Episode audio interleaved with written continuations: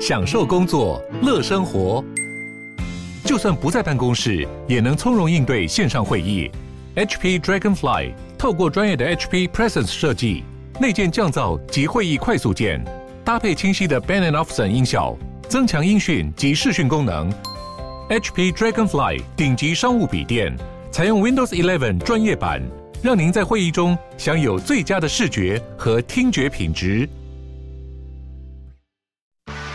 热门财经议题、即时投资快讯、焦点新闻话题，陈凤欣与您同步掌握。欢迎收听《财经起床号》。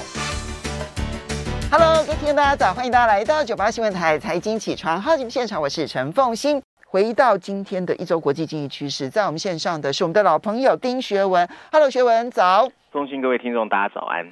来，我们看一下《经济学人》这一期有两个 cover story 哈。一个谈当然是全球经济，另外一个谈的是阿富汗。阿富汗真的好可怜哦，现在是啊，嗯，呃，这两个封面故事啊，我想还是跟以前一样啊。我们一个谈深一点，就是全球版本；另外一个是亚洲版本。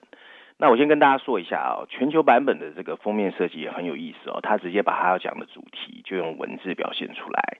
不过大家仔细看的话啊，这七个英文字，经济学人用。用的非常颤颤巍巍、断断续续的英文字啊，然后上面写的是在全球经济中的断层线啊，fault lines。那很多人看到这个 fault lines 可能有点啊、不大熟悉哦。其实 fault lines 啊也很有它的一个呃根源哦。他其实是芝加哥大学一个商学院的教授哦，叫做 Ram Rajan 啊。他在二零一零年写过的一本书的书名啊，那这个人很有名，是因为他在二零零七年就预测全世界其实金融体系里面是有一些断层线的，可是当时大家都觉得他是一个笑话啊，因为当时的。呃，零八零九金融风暴之前，凤信应该记得整个经济状况跟现在很像。他好像后来有写了《金融断层线》这本书，对不对？对，二零一零年五月出的啊、哦。对对，我那时候还有介绍过这一本书。哎，对对对，对那书名啊、哦、很有意思哦，跟现在非常能呼应哦。它的书名叫《Phone Lines》，嗯，断层线，隐藏的裂缝如何威胁全球的经济？嗯，哦，跟现在很像。然后呢，呃。呃，我另外跟大家讲一下，先讲一下那个亚洲版本的啊，简单说就阿富汗的战争，然后我们再来细谈这个全球版本的。好，那亚洲版本的封面设计，大家看到的是一个啊，很无奈坐在美国运输机机尾尾舱上面的美国军人的背影啊，那上面一排字体，被放弃中的阿富汗啊，那这这个所谓亚洲版本的内容呢，经济学也用了三篇文章，它主要是在谈。那个美国坚持战斗了二十年的阿富汗，美国在这场战争中花费超过了两兆美元，失去了数千啊、呃、的军人生命，还目睹了数以万计的阿富汗人啊，包括士兵和平民的死亡。现在他正在努力结束这个令人遗憾的冒险选择，而且几乎没有任何值得炫耀的丰功伟业。关于撤军削弱了多少美国在所谓当世界警察的声誉，是一个长时间会招致辩论的议题。不过，撤军对阿富汗人民来说是一个毋庸置疑的灾难。塔利班正在向城市推进，他们很可能会在上次执政期间的残酷所谓的神权统治呢再次回归。当时的妇女被限制在家里不能外出，他们也不让女孩上学，并对穿错衣服。或听了不该听音乐的人进行严厉的惩罚。美国的无法解决阿富汗问题，却让这个国家回到原点，本身就是一个严重的失败。这大概是经济学的内容哈。嗯，那我们来看看全球版本。全球版本这一次经济学也用了三篇文章，除了序论第一篇之外，还有所谓十六页的 briefing 专文。另外，财经板块第一篇呢，还有针对央行到底会不会退出它的 QE，也有一个文章的分析。那大标题呢，其实写的就是。呃，全球经济依赖的这个新断层线，嗯，然后补充标题说的是全球增长正在很快的回归，但整个疫情的复苏显示给我们的是一个不平衡和脆弱啊。那我们来看看文章内容。那我还是一样啊，我把三篇文章稍微 combine 了一下，内容放在一起跟大家说一下。好的，谢谢。对，文章一开始他说，今年一月啊，如果你在美国中西部的克利夫兰，你用一万八千美元。就可以买到一辆大概使用了三年左右的 Toyota 的 Camry，嗯，然后你再花二十八美元就可以把你那个六十公升的油箱装满。不过五个月后到了五月，这辆车的价格上涨了百分之二十二，汽油成本增加百分之二十七。随着美国经济从疫情中的沉睡逐渐的复苏，耐用品和大宗商品的价格都进入了飙升的阶段。其实不久之前啊，全球经济学家还认为 COVID-19 会导致一个富裕世界的长期衰退。在今年二月，美国国会预算办公室就预测了二零二一年的美国经济增长率，当时说的是百分之三点七。可是七月一号，他已经把这个预测改了，增加了两倍到百分之七点四。以欧洲来说，今年五月以来，英格兰银行已经把今年 Q2 啊第二季的英国 GDP 上调了一点五个百分点。众所周知，这个疫情一度造成了可怕的经济衰退。不过奇怪的是，一个令人振振奋的繁荣，尤其在金融市场，正如火如荼的在进行。不但石油价格飙升，连餐馆和货运公司都不得不为了招聘员工绞尽脑汁。随着上市公司的预告，即将发布的利润会创下历史新高，整个股市一片欢腾。J.P. Morgan 呢，和一个 IHS Market 编制的一项指数告诉我们，全球经济增长正处于二零零六年繁荣时期后以来的最高水平。任何能够让 COVID-19 离去的作为都值得我们高兴，但今天蓬勃发展的经济却让我们心里面隐隐约约感到一股焦虑。因为欢乐表面下其实有三个断层线，他们会共同决定哪个国家可以成功，以及这个极端不寻常的复苏到底能不能持续。第一条断层线会来自疫苗接种跟没有接种的疫苗者之间，只有已经成功推动疫苗接种的国家，才有可能成功驯服 COVID-19。这是让商店、酒吧和办公室敢于重新开放，顾客和工人有胆量走出家里的先决条件。不过，全世界目前为止只有四分之一的人成功接种完第一剂的疫苗。也只有八分之一的人接种完两剂疫苗，有可能获得充分的保护。即使在美国，一些疫苗接种不足的州地方，也陷入了容易被病毒感染的危机，尤其是变种病毒。第二条断层线在供给与需求之间的供应链运行。就在消费者想要狂欢的时候，晶片的短缺已经扰乱了从电子产品、三 C 到汽车的制造。从中国运送一个货物到美国西海岸的成本已经涨了两倍。即使这些瓶颈能够解开，新开放的经济体也会产生一个新的失衡。在一些国家，人们更热衷去酒吧喝酒，而不是去酒吧工作。服务业显然出现了结构性的劳动力短缺。房价的飙升告诉我们的是，租金很快就会接棒上涨。这将进一步推动通货膨胀，让人们买不起房子的感受。最后一条断层线就是纾困刺激的撤出，从总会在某个时刻，它要撤出。去年开始的政府干预，时间已经超过了一年多。自疫情爆发以来，发达国家的中央银行已经购买了价值超过十兆美元的资产，而且还正在担心到底怎么样退出不会影响资本市场的动荡。中国经济在二零二零年的没有萎缩，就在告诉我们一个即将发生的事情，就是它今年收紧的信贷政策。会放慢未来的增长速度。嗯，与此同时，政府那些紧急的纾困计划，例如失业保险补贴和暂缓的非法移民的驱逐，也已经陆续到期。每个家庭都不可能在二零二二年只靠纾困去过生活，赤字将收缩而不是扩大，并从而拖累经济的增长。到目前为止，经济在很大程度上避免了一波破坏性的破产浪潮，但没有人知道。一旦紧急纾困贷款到期，企业尤其中小企业要怎么因应？员工不可能继续拿着纳税人的资金在家里休息。你可能会认为，像 COVID-19 这样一个极端的事情，加上政府对这种前所未有的反应，最终一定会引发一个全面极端的经济反应。悲观主义者担心的是，回到一九七零年那种通货膨胀，或一个金融的崩溃，或者资本主义的潜在能量。将一次被国家的出手击垮，这种世界末日的结果有可能，但现在看起来还不会。相反的，思考不寻常前景的更好方法是检查前面三条断层线在不同的经济体会怎么以不同的方式相互作用。那我们就来看一看。首先，让我们从美国开始，这个拥有充足疫苗以及巨大纾困刺激的国家，面临的正是全球最大的过热风险。最近几个月。它的通货膨胀率已经达到了一九八零年代初期以来的一个最高水平。随着经济活动的转变，美国劳动力市场正面临着压力。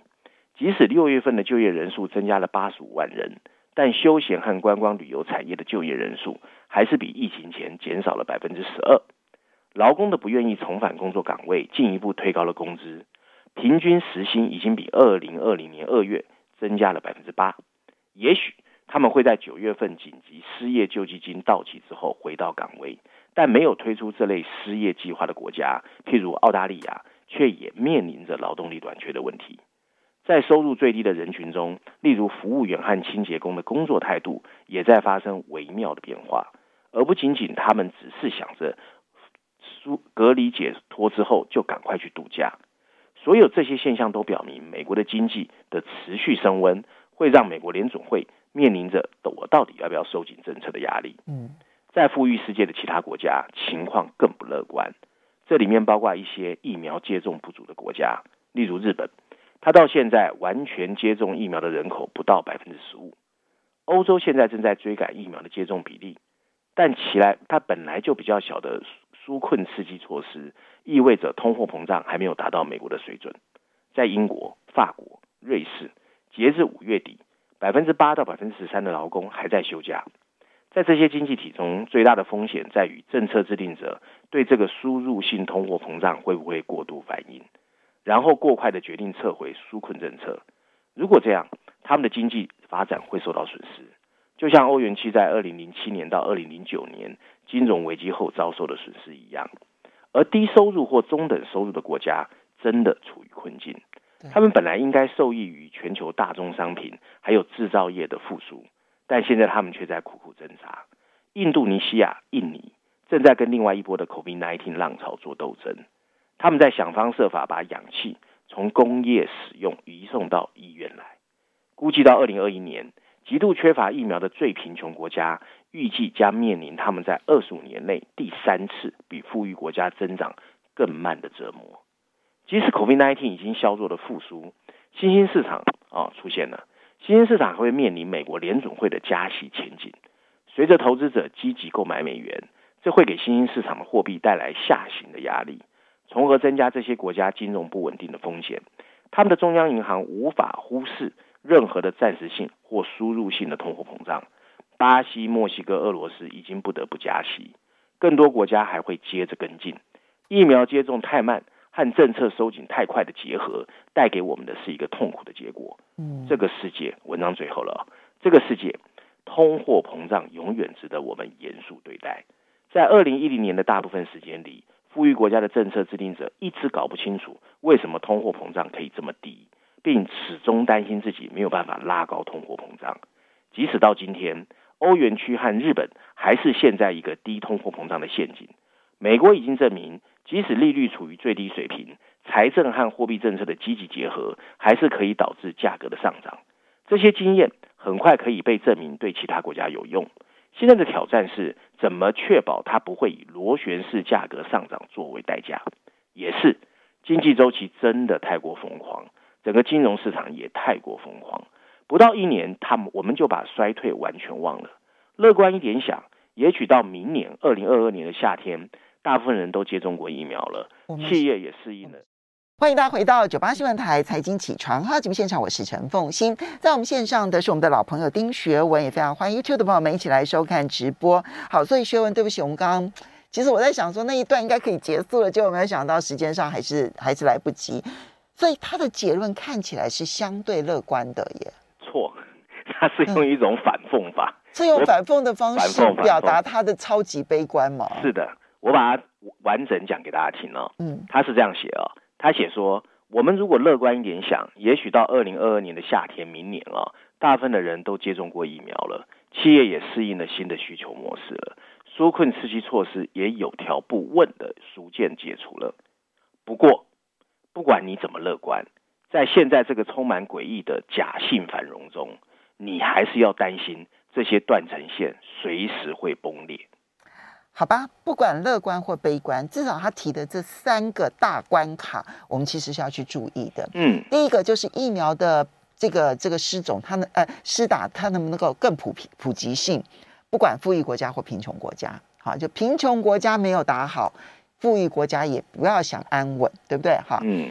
第二个呢是企业能不能够适应新的需求跟供应当中的新的供应链模式，啊，那第三个就是纾困刺激方案什么时候能够有条不紊的退场？我现在感受上这三件事情都很难，但我觉得最难的是纾困条件有条不紊的退场。哎，我个人是看这个文章啊，其实他在讲到那个疫苗接种不足，我很怕他又把台湾写出来，因为最近经济学人很喜欢写台湾，还有他写的是日本哦。不过其实奉行文章最重要是后半段，嗯，他是告诉我们这三条断层线并不会都像在美国一样的方式作用，它会用不同的交叉互用。在不同国家产生不同的风险，我觉得这个讲的是非常对的。就每一个国家的化学变化是我们都不一样啊，嗯、新兴市场、富裕国家、贫穷国家都不一样。我们就回来看我们台湾，这三样东西在我们这里的情况也不一样啊。是，那因为交叉的风险会产生什么结果就不一样。嗯，这就是一个，这就是一个太多变数的世界，而我们几乎无法去用这些变数去。好好的看看未来，没错，而且台湾的政府又非常的 number one，所以更难预测。说的好，好，好来，我们这呃，不过我们大家先放在心上，因为我们能够自保的事情，第一个把把自己保护好，对不对？对这是健康的部分。嗯、第二个部分在财产的部分，嗯、在投资上面，谨记这三个断层线，对，好哈。那嗯、呃，第二个你要来谈的是伦敦金融时报的社论，在谈这个通货再膨胀。对这一篇文章，我觉得刚好呼应《经济学人》全球版本的第三条断层线，就是他觉得政府因为过度担心自己过度反应，可能又会做错错误的决策。好，他的大标题写的是市场正在重新思考通货再膨胀行情。那通货再膨胀 （deflation），我记得凤馨我谈过了嘛？哈，对，我就不细谈。补充标题写的是。对经济增长的担忧已经超越了对物价上涨的担忧，又到另外一个层次了啊、哦！文章一开始他说，我们可以把现在的全球市场的担忧称为一个重新开放后狂欢的结束，所以《伦敦时报》是用非常负面的啊、哦。然后呢，现在确实非常疯狂，满口袋现金的劳工恨不得能够不管三七二十一，跑到高档的餐厅或酒吧消费。他们从来没有想到，在家里工作竟然也可以手上手上一下有这么多的钱。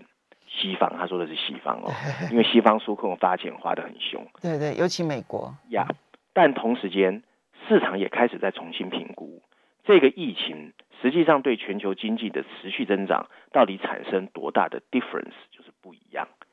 事实上啊、哦，几个礼拜之前。还在主导市场的通货膨胀过快上升的担忧，已经被经济增长到底能不能持续的紧张情绪所取代。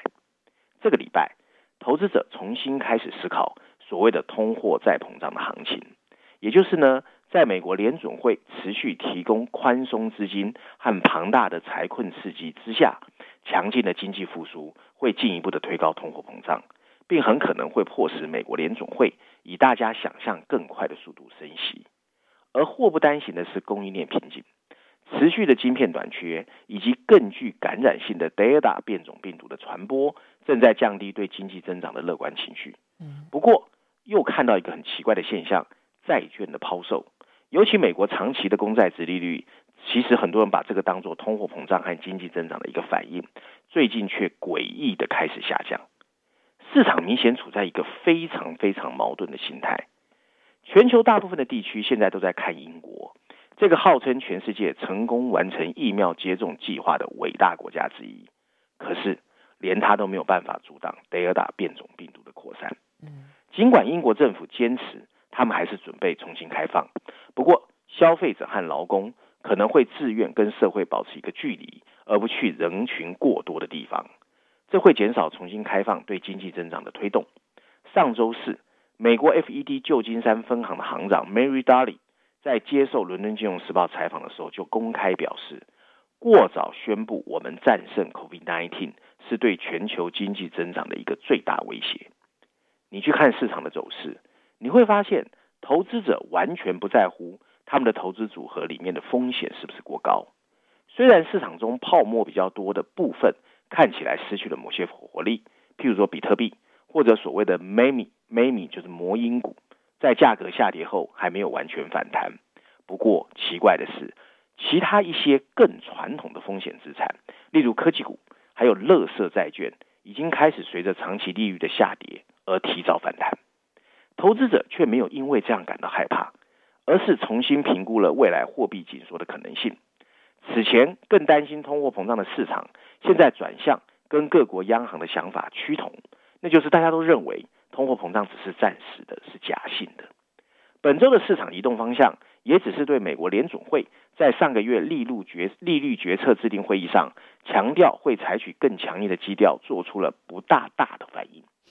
央行政策制定者对升息速度将比他们之前说的更快的预测，无疑让一些投资者更加的放心。他们相信央行会控制住通货膨胀，嗯，最后甚至不需要做出太大幅度的升息。不过总体而言，这些举措可能只是传统古老格言上说的不反应，是因为他们担心自己过度反应。嗯，债券市场对仅仅几个月的通货膨胀高于预期的过度反应招来的批评。美国最新的薪资数据显示，环比只增加了百分之零点三，这几乎跟疫情爆发前差不多。在欢欣鼓舞的时候去解释统计数据本来就很困难，而这次疫情带来的波动和不确定，让正确预测比任何时候都难。文章最后一段提到，然而把对经济增长的担忧和长期公债的被抛售都想成最终有可能被证明是一个过度反应的乐观想法，现在看起来很有可能会随着关于疫情复苏力度的数据逐渐出现而逼着我们。去修正。OK，其实好，这个这它其实《伦敦金融时报》其实对于这个通货再膨胀这件事情，其实已经是写了非常多的社论了，对不对？没错。嗯，好，所以他担心的不是不只是不只是欧美这样子啊，他担心的其实就是一个哈，你知道人麻痹啊，狼来了，会啊，哎，你们会怎么样？你们说会怎样？会怎样？从去年到现在都没怎样，就是啊，嗯。在金融市场对于联准会去应对这个通货膨胀这件事情，其实是麻痹了。麻痹。那我觉得，我觉得联准会也很有效率的去去促成了这种麻痹。嗯嗯，对不对？他就一直讲说，他他里面的人就是联准会的官员，有的鹰派，有的鸽派，就不断的放话，不断的放放话，不断的放话，然后市场的波动就越来越小，越来越小，越来越小，越来越小。嗯，但但但问题是，它的实质没有解决的话。只是预期波动减少，并不能够解决实质问题。对啊，嗯，好，嗯、接下来你要你喜欢这个引用《经济学人》这一篇是梧桐树的专栏，谈可转债公司债。对啦，其实凤馨，你知道，因为我肯定比较会去看那个财经板块嘛，嘿，没金融的特别。嗯、对，那这一期财经板块哦，它的内容大概都是 focus 在哦，就是还是一样，这个假性繁荣里面经济市场的各种奇怪的事情啊。哦嗯、那你譬如说，他这一次啊、呃，像第一篇跟最后一篇谈的就是央行到底会怎么在 QE 去推出，因为呢，其实已经造成了财富不平等。你看，有的人都上太空了。上太空不就代表他钱太多嘛？啊，真的。那这个就有两篇。那另外还有，他没有真的上太空，他只是到达了一个 界限而已。其实距离那个真正的太空还有很大距离。嗯，那另外还有谈的是 OPEC 的内讧事件呢、啊。这个凤馨可能也知道，OPEC 里面发生的一些不同想法嘛。是上个礼拜我们其实特别请了教授来谈这件事情。对，嗯。那还有一篇谈的是 SPAC，SPAC 我们在节目中也谈过。对，对私募基金就是我们的影响，其实当然影响很大。嗯 SPAC 退出变很容易嘛？对，就像我们投 Grab，本来预期三年，知道我跟他对赌三年呢，二零二三年，没想到今年就 IPO 了。不过我为什么推荐梧桐树这一篇哦？因为这篇谈的是可转债，也就是说我们很多人都没去注意可转债为什么在二零一九到二零二零年暴增。增加两倍，今年到目前为止有超过一千亿啊！那他去分析了这个情况，我觉得对于现在对投资未来啊的方向有点迷糊的人，我们可以听听他的解析。好，所以嗯，这个全称叫可转让公司债，我们来听看看。对，那他在梧桐树专栏第五十九页，他的大标题写的就是为什么可转债是这个时代的一个突然异军突起的资产类。快速变化的环境确实需要更灵活的资本运用形式啊，所以标题下的就很好啊。文章一开始他说，去年的三月，随着 COVID-19 的蔓延，有一个美国 Private Equity 就私募基金的老板被问他所在的产业要怎么应对疫情的冲击的时候，他回答说，他们投资的企业首先会考虑尽量的发债。那事实上，凤馨记得去年年初很多人都在发债，尤其邮轮公司还有航空公司。嗯，而从私募基金那里募集资金会是最后一个手段，因为募不到，那时候私募基金也很害怕。他认为公开市场也会有同样的情况发生，尤其是大量的可转债。一切果真如此，无论是邮轮或航空公司，甚至零售商，很快就开始大举发行了可转换公司债。可转换公司债是可以选择去交换普通股票的一种债券。根据资产管理公司 Carmo's Investment 编编制的标的数据啊，二零二零年全球总共发行了价值一千五百九十亿美元的债券，这是二零一九年的两倍。而二零二一年到现在为止，已经超过了一千亿美元的债券发行。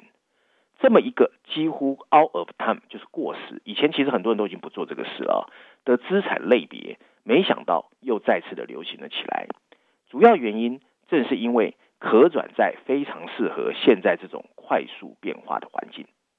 我们要了解其中的原因啊，我们应该从一些基础知识开始。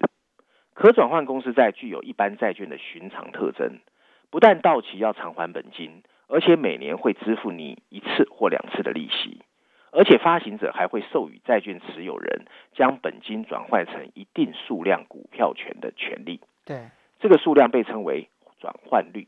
嗯，通常会被放在当股票上涨了三成到四成之后，才可以行使这一个 call option。我们稍微休息一下。那这种选择为什么会变得很？欢迎大家回到九八新闻台财经起床号节目现场，我是陈凤欣，在我们线上是我们的老朋友丁学文。好，学文刚刚提到了这些可转让公司债、可转债，它通常是在股市，呃，它定价通常会定的比较高一点，哈，就是在呃当时的市市价的稍微高个三成左右，用这样的价格作为它的转换债，好，就那这个它的转换率通常会高一点，这样子。那么这时候为什么会爆红？对，因此啊，你就要知道，当整个发行可转换债券的时候，这个 call option 期权呢、啊，是属于高价期权的一种。对，你譬如啊，他就举了一个例子，大家比较听得懂啊。假设有一家哦、啊，股价是十五美元的公司，它可能会把一千美元的债券的转换率设为五十。那按照这个比率，当股价到二十美元的时候，就是一千除以五十，它就会被行使。那作为可以行使转换股票的选择权，可转换债券通常支付的债息比较低。可是根据经验，他们的债息通常会是一般债券的一半而已。而可转换债也许是复杂的证券，但在某些情况下，对于发行人和投资人而言，他们比直接去投资债券或者去买股票有更明显的优势。对于急需资金扩产业务，并正想方设法证明自己的企业来说，可转债就充满了好处。你譬如说，直到最近啊，Tesla 还是一家可转换债券在全世界最大的一家发行商，它发行了很多可转债啊。这类企业的创始人通常不愿意增加股票，因为它会稀释他们的持有权。他们更愿意发行债券，但债券投资者可能会要求比较高的债息来补偿违约的风险。那可转债就变成一种最理想的折中方案，就是债券的利息没那么高，我又不用增发股票来稀释我的股权，啊，所以它就变成一种 compromise 折中。那投资者愿意接受比较低的利息，以换取股票有可能上涨的想象空间，因为现在金融市场很旺嘛。而对于企业主而言，可转换债券的稀释性肯定低于股权融资。因此，就算将来要换成股票，也已经比原来的估值高，所以我稀释的比例就比较小啊。那 c l a m o s 的一个分析师叫 Joseph Wensaki 啊，他就表示，二零二一年到现在为止，大概有百分之六十的可转债发行量来自上市不到三年的上市公司。不过，旧经济周期的企业，其实也已经慢慢成为越来越多的发行人。有些公司啊，例如全世界很有名的嘉年华邮轮。还有西南航空，去年就成功使用可转债，用比较低的利息筹集到了救援的资金，帮他们度过了疫情爆发的初期，而且他们还没有被稀释股权。其他公司则利用他们需要的投资资金做了融资，例如福特汽车就在今年三月份发行了二十亿美元的可转债。这一连串的发行行为是一个转变的方向启示，这个很重要哦。在以前，即使在高收益债券和杠杆融资蓬勃发展的时候，可转债也是乏人问津的，没有人要发行的。第一，通货膨胀意味着长期的利率会逐步下降，债券投资者可以享有健康的资本利得。总体而言，当时的美国企业融资趋势是把股票换成债券，而不是现在把债券换成股票。对，今天的挑战截然不同。现在的大担忧是通货膨胀和利率。正处于上升趋势的刚刚开始。嗯，在高通货膨胀的世界中，通过发行公司债券筹集资金会是一个非常棘手的问题。实际赎回的时候，债券的名义价值可能会低很多。相比之下，可转换债券提供了另外一个保护。另类投资精品店啊，叫 Cold World Capital 的一个分析师叫 Dylan Grice，他就写说。他们是一种带有对实质资产刊入选择权的名义资产，转换为股票的选择权，为债券持有人提供了一个类似和物价指数连结的指数化投资机会。文章最后提到，可转换债券已经证明了他们的价值，他们几乎是二零二零年春天疫情量身定做的一个投资产品。巨大的变化需要的是更灵活的一种资本形式。大家心里都知道，未来的经济注定混乱。可转换债券是这个时代的最好的投资产品，有道理。所以它的热反映的是那个时代背景，就是第一预期高通膨，所以呢，你拥有债券不如拥有实质上面可以抗通膨的一些资产。对，那股票其实是一种资产。如果你看好这家公司它未来的发展的话，哈，好，所以第一个是高通膨的环的担忧环境，第二个是利率已经低无可低了。所以利率未来可能只能够往上走。那如果利率是往上走，债券价格是要往下跌的哦。没错。所以这个时候的买债券，其实风险变得非常的高。嗯。所以这种情况之下，可转换公司债，当利率低无可低，我我重点不是看那个债券的价格，我重点是看有一天股价也许会涨到超过那个转换率。是的。对，好。嗯。嗯。蛮特别的。有道理，因为。其实台湾引进可转换公司债很早了，大概三十年前了吧，嗯、二二三十年前了吧。研究的人很少。呃，因为引进的时候，那时候我曾经报道过，嗯，所以我印象很深刻。那时候红过一小段时间，很短的一段时间之后，就几乎没有什么公司在发可转换公司债了。也许这个台湾的一些这个筹资的一些上市公司可以思考一下，有啦，现在有，可是数量不是很多。台湾的上市公司现在应该更烦恼，是我钱好多，我不知道干嘛。说得好，来，我们接下来再来看《经济学人》跟中国大陆有关的内容，有五篇。对，这一次有五篇哦。那中国板块有三篇，那有两篇哦。做《经济学人》用了两篇文章去解释，就是中美科技的互掐。凤馨应该也知道，就滴滴、滴滴、滴滴下架这件事啊、哦。没错。那分别在绪论第三篇和商业板块第一篇，而且《经济学人》很坏哦，他在绪论第三篇的。标题哦，凤馨你知道写的是什么吗？嗯，Hit and run，肇事逃逸，就是他说中国政府打了就跑。欸、OK，他补充标题写的是中国共产党控制了科技产业，中国似乎有意让中国企业跟西方市场脱钩。嗯，近两兆美元的全球股东现在的财富岌岌可危。嗯，啊，就是投资了滴滴的，其实滴滴有来找我，你知道吗？还好我那时候觉得。怪怪的，真的啊！哇，他们很积极哦。哦，嗯，他们很积极啊，到处找，就是 pre IPO。好，我一样把两篇文章稍微 combine 跟大家讲啊。那文章一开始他说，关于中国的一个有趣话题就是，他到底能不能把专制的政治印象跟企业家的创业家精神需要的透明规则和财产保护权成功结合起来？这是一个 question mark。中国政府最近对刚刚在纽约成功上市的中国网约车公司滴滴的打击，告诉我们显然不是如此。这对全球各地的投资者以及任何一个想通过在中国创业来赚钱的人，都是一个严重的警告。滴滴是中国的一个超级明星，它现在拥有的四亿九千三百万的用户，已经超过 Uber 在全球的用户，而且它有一千五百万个司机。他也开始推动国际化，包括巴西跟墨西哥。对，他在六月三十号在 NYSE 纽约上市，成功从全球投资者募集了资金。公司的市值现在大概是六百八十亿美元，很高哦。它的招股说明书里面有六十页的风险因素，我有看哦，里面有提到政策监管的风险，可是没有人想到这么快就出现了啊！滴滴的上市似乎在违背了中国国家网信办公室的想法。七月四号，中国监管部门开始行动，他们认为滴滴违反了收集中国个人数据的规定，并在中国的移动应用商店里面要求他下架，这导致滴滴股价当场下跌了两成。美国鹰派的参议员 Marco Rubio 就曾经表示，让滴滴在纽约上市本身就过于鲁莽。七月五号，中国网信办还同时通知了另外三家 APP 企业，营运卡车和货运 APP 的运满满，还有货车帮，以及互联网招聘的直聘单位 Boss，都要求他们立刻停止招募新的会员。过去十年，中国的科技企业一直是全球经济发展中很有指标的亮点，数百家的大型创业公司。没还没有开始跟随阿里巴巴、腾讯在国外上市，可是电子商务、支付，还有所谓的超级应用程序的整合，意味着中国人的大多数日常交易都可以在智慧型手机进行。全球资本和人才对于整个中国科技产业的发展都非常信心满满。